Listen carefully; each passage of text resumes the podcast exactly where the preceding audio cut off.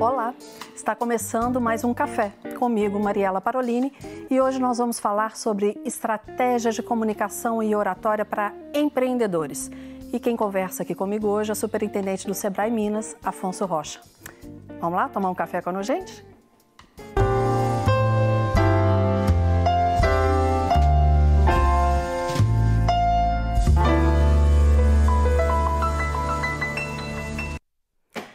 O Sebrae Minas é referência quando o assunto é empreendedorismo e tem ajudado ao longo dos anos muitos empresários a criar estratégias de comunicação e também de negócios, claro. E é sobre isso que eu converso hoje com Afonso Rocha. Afonso, muito obrigada por estar aqui com a gente, que é o superintendente do Sebrae aqui em Minas Gerais. Só que esse, essa conversa, óbvio, tem que ser com um delicioso café e quem está fazendo isso aqui para a gente hoje é a Carol. Bem-vinda, Carol. Obrigada. obrigada. Qual é o café de hoje? Hoje eu trouxe para vocês o nosso café Seleções, que é um café 100% arábico, é um café especial. Obrigada. A crema bonita dele. Não, a crema é fantástica. Ele já está doido para provar. Fica à vontade, Afonso. Esse café com essa cremosidade. Agora me conta, por favor, onde fica a sua empresa, Instagram e como faz para te encontrar. Nós somos uma franquia, aqui em BH a gente está localizado no Obrigada. bairro Caiçara. A gente faz locação de máquinas profissionais de café e bebidas quentes. Também vendemos os insumos, café, chocolate, cappuccino. Vocês encontram a gente no nosso site, www.amisticafé.com.br, o Instagram, arroba amisticafé, e o nosso telefone é o 2514-9865. Espero que vocês gostem. Tá uma delícia. Obrigada, Carol. Não. O cheiro já tá ótimo. Afonso, Já gostei. Tá bom? Tá ótimo. Obrigada, Afonso, por ter vindo. É uma honra ter você aqui. Você sabe o quanto a gente gosta de você. Não Obrigado. preciso ficar falando isso. Você sabe que eu e a Emília temos um carinho muito grande por você. Obrigado. E, além disso, a sua competência. O que você faz no Sebrae, eu acho que não precisamos nem falar o que é Sebrae, que acredito que o Brasil inteiro saiba o que é o Sebrae. Mas o que, que você pode ressaltar que, você, que fez você escolher o Sebrae? É, o Sebrae tradicionalmente ele foi, ele nasceu com uma cara muito de empresa que a gente costuma dizer de suporte empresarial, né? Aquela, aquele suporte empresarial tradicional, a empresa que precisa de um treinamento, de uma consultoria, de uma informação para melhorar o seu negócio. E eu diria que de uns anos para cá, o Sebrae se vocacionou também como sendo uma grande agência de desenvolvimento de pequenos negócios. Por que, que eu colocaria esse patamar de agência de desenvolvimento de pequenos negócios? Porque nós temos trabalhado hoje muito olhando o desenvolvimento do território e não apenas Local. a empresa. O desenvolvimento local, vocês têm o DEL, né? Exatamente. Temos um programa chamado Desenvolvimento Econômico Local, porque na- numa avaliação rápida, o que, que nós entendemos pelo, pelo Sebrae Suporte Empresarial e Desenvolvimento Econômico? Porque se você foca o desenvolvimento no- na região, no território, é naquele território que está a empresa. Então eu preciso de trabalhar elementos daquele território que façam o desenvolvimento local acontecer e às vezes a empresa nem vai precisar de ser assistida, só com o que eu vou promover no ambiente, de ambiente. negócio. Então, aquela expressão que a gente sempre usa, né? De você trabalhar principalmente a questão da governança através dos stakeholders ou das entidades que compõem aquele, aquela, aquela Sim. governança daquele território, trabalhando o desenvolvimento através de parceiros locais, como as entidades empresariais, institutos de pesquisas, prefeitura, cooperativa, ou seja, você trabalhando todas essas entidades juntas, pensando no desenvolvimento local, a empresa vai se beneficiar quase que automaticamente com isso. Então, o Sebrae, na verdade, hoje, resumindo, é uma grande agência de desenvolvimento dos pequenos negócios nesse país. Pequeno e médio hoje, quantos por cento? Eu não vou nem me arriscar a falar, mas você Olha, sabe? as micro e pequenas empresas são mais de 99% dos estabelecimentos existentes no país, ou seja, quase que É a manda. totalidade. É, eu, eu- eu diria que é 60% do emprego é, desse país é produzido pelas micro e pequenas empresas. Aliás, vale a pena destacar, né, no momento que fala tanto se de crise de emprego, o saldo de empregos gerados pelas micro e pequenas empresas esse ano todo tem sido positivo. Sim. Ou seja, enquanto muitas vezes você está vendo eh, eh, as médias e grandes empresas demitindo, as pequenas empresas estão gerando emprego e estão sustentando um pouco eh, desses percentuais ainda do país, que ainda são preocupantes, né? um índice de desemprego Sim, ainda alto claro. para os dias de hoje, mas com as micro e pequenas empresas ainda segurando um pouco a barra do emprego nesse país. Porque há um histórico, não tem como você mudar e virar a chave de repente, né? Mas o que eu percebo, apesar de ter mais de 90% como micro e pequena empresa, o empresário, é, eu gosto muito, eu lembro que era o Arthur Lopes Filho que falava isso quando ele era presidente da Federa Minas, o empresário ele não é micro e nem pequeno. A empresa pode ser sim. micro ou pequeno, ele é empresário. Sim, sim. Às vezes a gente até faz um trocadilho com a questão da, do microempresário, né?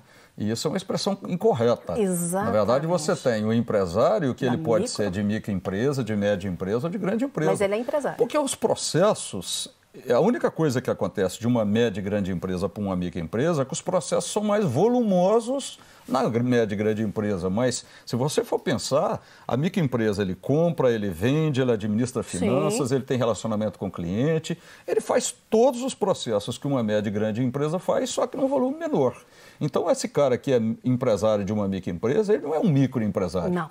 Ele, ele é, um, é empresário. empresário de uma microempresa. Exato. Então ele tem, tem, inclusive, uma consciência de pensar o seguinte: olha, hoje eu sou pequeno, mas se eu fizer tudo certo, é, é, investir na minha empresa, preocupar com a inovação, preocupar com a competitividade, que é fundamental para a sobrevivência hoje, a tendência é que esse negócio vai crescer e daqui a pouco uma microempresa pode ser uma média ou uma grande empresa. É a natureza, né? É isso que a gente espera, né? Mas o empresário, se a gente começar a mudar até a forma como ele enxerga isso pelo nome, eu acredito que muda a postura dele. Se ele entender que ele é um empresário, a maneira como ele se relaciona com parceiros, que ele vai relacionar com o cliente, com o fornecedor, ele muda. Enquanto ele estiver, não, eu sou um microempresário.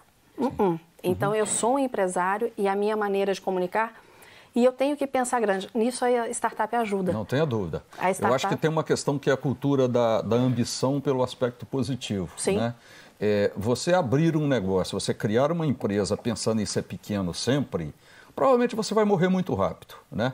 Eu costumo usar uma expressão que é assim: é, é, é, tem uma, uma, uma, questão que eu já estudei sobre isso, que é a questão do maior desafio de qualquer executivo de qualquer empresa é sustentar a curva de crescimento. Porque Vai. a empresa, quando você abre uma empresa, existe uma força que puxa a curva para baixo que é, é, descomunal. Então, na verdade, o que, que significa sustentar a curva de crescimento? É o empresário é, chegar à conclusão que ele tem que inovar permanentemente e o espírito é: a minha empresa está bem hoje, não significa que ela vai sobreviver. Eu tenho que reinventar o meu negócio a todo dia, porque é, é tem até um livro que você conhece bem, que é a Estratégia do Oceano Azul, porque a estratégia do Oceano Azul fala isso muito bem. Você tem que estar tá, é, é, gerando valor, você tem que é, é, é, desenvolver os diferenciais do seu negócio ao ponto de sempre te levar para o Oceano Azul, que vai fazer o seu negócio ser diferente do concorrente.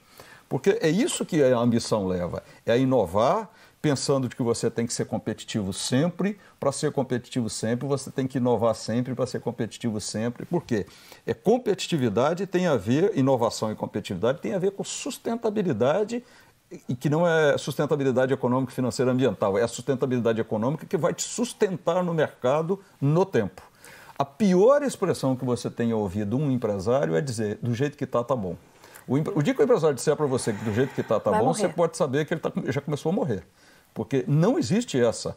É, é, a empresa, nós temos casos aí, inclusive, de grandes empresas que desapareceram, casos clássicos, como a Nokia, por exemplo, que Kodak. a empresa, a, a Kodak, que é a empresa que diz o seguinte: puxa, fizemos bem feito a vida toda, mas fez bem feito sem pensar na inovação, na competitividade, na criatividade e reinventar aquele negócio, por mais bem feito que ele seja.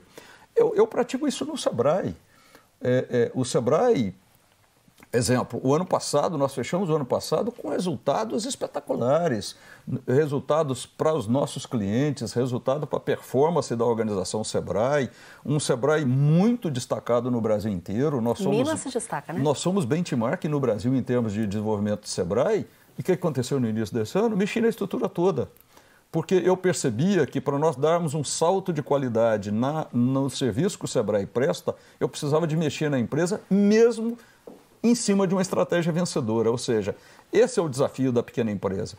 Você não basta você estar sentado em cima de uma estratégia vencedora, porque essa estratégia vencedora pode ser vencedora hoje, mas daqui a amanhã ela não será mais. Porque alguém já inventou alguma coisa melhor do que você. Hoje eu vi um post que fala de, do, de empresas que há 12 anos atrás não existiam E aí a gente fala Airbnb, é. Spotify, Exatamente. eu não vou lembrar de todas e aqui. empresa que há 12 anos existia que não existe mais. Nós estamos falando que o início do, dos anos 2000, alguém consegue lembrar que não existia um, um smartphone? Exatamente. A internet era discada? Exatamente. Eu me lembro que a gente tinha que ficar esperando, tinha aquele barulhinho da internet, é. né? Então, como que hoje, se a gente não prestar atenção nisso e mudar a forma como a gente comunica ali dentro, Sim. a pessoa vai se perder. É, porque você tem que entender também, as pessoas que querem investir um pouco mais nisso, assim, podem é, procurar estudar e pesquisar sobre a questão dos ciclos de inovação, né? Os ciclos antigamente eram mais longos, né? A, a, a, o, o, incremento tecnológico antigamente eram coisas mu muito longas. Hoje em dia, poxa, eu, eu lembro, é eu trabalhei no início da década de 90 sem celular. Né? Então, Você assim, criou filho sem celular? Como eu criei meus filhos sem celular, então peraí, mas peraí, como que eu digo para o meu filho hoje que ele, ele viveu sem celular e meus filhos são jovens? Sim. Então, assim, você vê que os ciclos são muito curtos. E mesmo o celular, nós estamos falando assim do início da década de 90 com o celular, que a única coisa que ele fazia era uma ligação. Hoje você tem um computador na mão que faz tudo, né? Os smartphones hoje cada dia mais avançados, cada dia mais tecnologicamente desenvolvidos. Então são é, é, é, equipamentos que você não vive mais sem ele, né? Pelo menos é isso que a gente diz, né? Não, não tem como. É, é quase uma extensão da gente.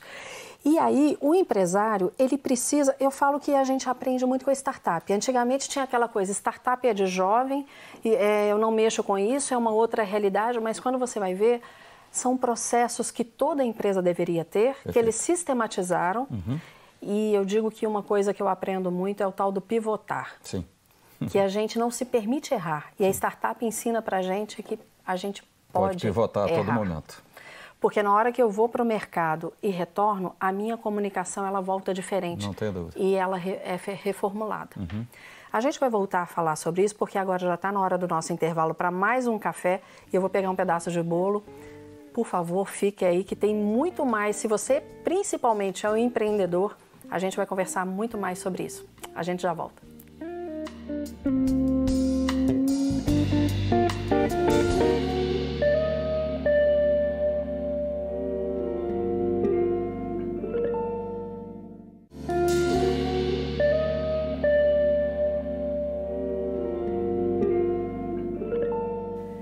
de volta batendo um papo sobre empreendedorismo e como a comunicação e a oratória mudam nesse meio, ou não, com o superintendente do Sebrae Minas, Afonso Rocha.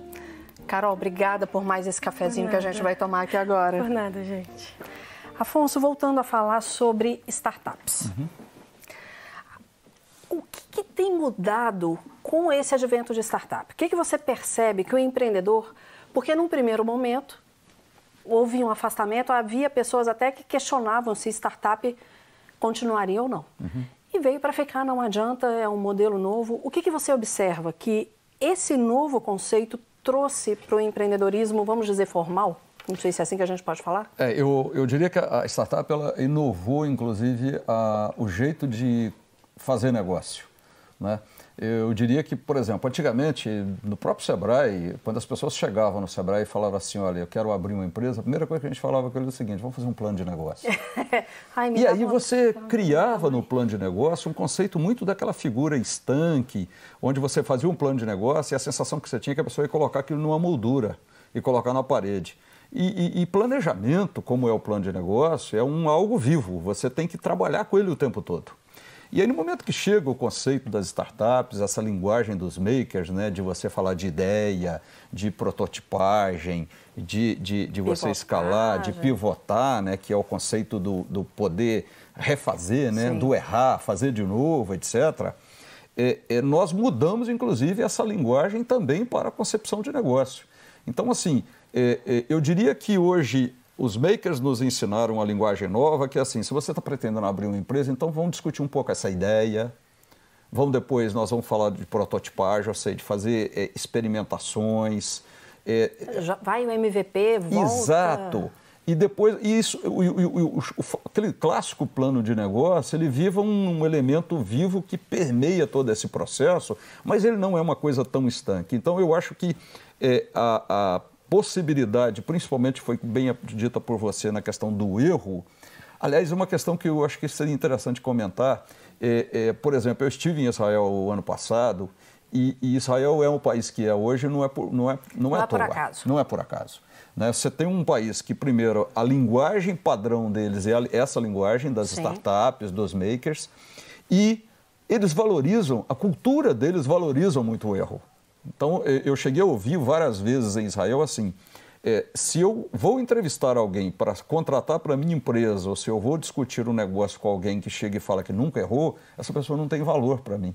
O valor para eles, o valor para eles está naquela pessoa que fala assim, puxa, eu tentei três, quatro vezes, errei, deu certo numa quinta. Significa que essa pessoa ela tem um, um, um raio de ação, ela tem a devida dimensão do certo e do errado, e é exatamente no certo e no errado que você vai ter maior assertividade para o acerto. Né? É claro que a gente tem que saber as suas devidas proporções, porque há pessoas, por exemplo, o médico pode errar? Numa uhum. cirurgia, não. Mas não. nessa, na, no MVP, na maneira como ela coloca o mini, mini é, como que é? O produto mínimo viável. Sim. Né? Na, o MVP é o produto mínimo viável. Isso. No mercado, para testar aquele produto, sim. aí sim ele pode contar com aquele erro e pode ir e voltar. Sim, exatamente. A gente tem essa questão. E uma coisa que muda também, que nós estávamos conversando aqui no intervalo, com relação ao mercado de trabalho. Não tenho dúvida. Hoje, como você disse, há muito trabalho e pouco emprego. Exato. Eu acho que essa é uma máxima que é... hoje mesmo eu estava vendo algum noticiário que estava reforçando isso, que isso tem acontecido, é um fenômeno mundial. Né? É... você tem, primeiro, empreendedores mais jovens Sim. e pessoas que estão vindo com uma consciência diferente. A temática é, é empreendedorismo, ela está povoando o mundo. O mundo inteiro hoje está focado nessa questão do debate em torno do empreendedorismo. E isso está fazendo um movimento, e particularmente no Brasil, eu gostaria de destacar um episódio que foi é, é, uma decisão recente do STF em relação a maior libera liberalidade, né, maior liberdade para as empresas terceirizarem mais. Eu sou uma. É, exatamente. Até há pouco tempo é, se tinha muito aquela expressão, ah, você está terceirizando a atividade fim, isso é proibido. Então as empresas tinham muito receio de terceirizar. Hoje, com essa liberdade para terceirização, o que está acontecendo? Você está percebendo um enxugamento das empresas, as empresas estão ficando estruturas menores, porque elas estão buscando otimizar é, os seus negócios, reduzir custo, maior eficiência e etc. Mas é, a sociedade não está perdendo com isso. A única coisa é que você está mudando um pouco o jogo. Aquela ideia do emprego, ela está se transformando em ideia de trabalho. E o trabalho está se apresentando através da pessoa jurídica. E isso vem fortalecido pela figura do empreendedor individual, que são aquelas pessoas hoje que faturam até 81 mil reais é ano, que é o MEI, microempreendedor individual. E essas pessoas estão vindo como prestadores de serviço emitindo nota fiscal, ele Legais, pode né? prestar né? serviço para mais de uma pessoa jurídica. Então você tem um fotógrafo que presta serviço aqui hoje, mas amanhã ele está numa outra empresa, emite nota fiscal para todos, tem cobertura da Previdência, tem maior segurança profissional para trabalhar. Agora, tem que ser, são, são, muito, o mercado exige dessas pessoas muito mais eficiência, muito mais qualidade, porque a relação ela ficou mais fluida, vamos dizer assim, né? Se você tem qualidade, você consegue sobreviver nesse mercado. Se você não tem qualidade, provavelmente você vai ser colocado de escanteio. Enquanto, na verdade, a estabilidade que muitas vezes o mercado de trabalho gerava, principalmente no emprego público, daquelas pessoas que muitas vezes faziam o concurso para brigar muito mais por uma estabilidade, ela as, talvez essas pessoas que estavam com uma estabilidade no emprego público, ela não era não, nem tão, ela não era tão desafiada pela questão da qualidade do serviço, porque ela estava assegurada por uma estabilidade. O mercado está mudando em relação a isso. E muito. A palavra estabilidade hoje ela está saindo de cena e o que está valendo hoje é qualidade, resultado, efetividade na relação é, de prestação de serviço. Essas são as palavras de ordem hoje. Quando um jovem, por exemplo, nós temos a escola do Sebrae aqui uhum. em Minas. O meu filho mais velho, Bernardo, estudou lá, Sim. que é uma excelente escola. Parabéns para vocês, porque a maneira como ele. Primeiro, uma coisa que eu acho muito bacana, eles são desafiados a, a se expressarem o tempo inteiro. Sim. Isso eu acho uma premissa, porque uhum. como que eu vou para o mercado de trabalho se eu não sei me expressar? Verdade. Então, eles são desafiados a isso o tempo todo. Uhum. E as formas, como no primeiro, segundo, terceiro ano, os projetos que tem, o tutoria, o, o projeto vitrine... Vocês colocam ele nessa, nesse jogo o tempo Você todo? coloca na situação. Não sei se você sabe, o Bernardo ele ficou um ano em Araxá. Uhum. Porque ele queria colocar o vitrine dele em prática. Sim. E na hora que vai para o mercado, vê que não é igual estar tá no papel. Uhum. Mas aprender, o, aprendizado que Bernardo teve em um ano sozinho em Araxá, Sim. na nossa empresa, como foi fantástico para ele. É. A, a, mentalidade do jovem hoje, ele não quer se prender. Uhum. Essa nova milênios, não sei mais como, é, não é milênios, é, tem um outro nome, é, tem nesse mundo VUCA. VUCA, é. Né? a, a maneira como eles lidam com essa com as situações, eles não querem também essa essa coisa tão estanque, né? Isso. né? Mas ao mesmo tempo precisa haver um direcionamento porque a liberdade total não dá. Não, não existe. Então eles têm que se se moldarem e ao mesmo tempo saber como lidar. Uhum. Voltando a falar aqui do, do plano de negócio, sabe uma coisa que me chama muita atenção e isso me marca muito? Quando eu pego uma startup, quando a gente fala de público-alvo, uhum. que é uma coisa que a gente está acostumado a fazer no plano de negócio, a startup não lida com público-alvo, lida com persona. Isso.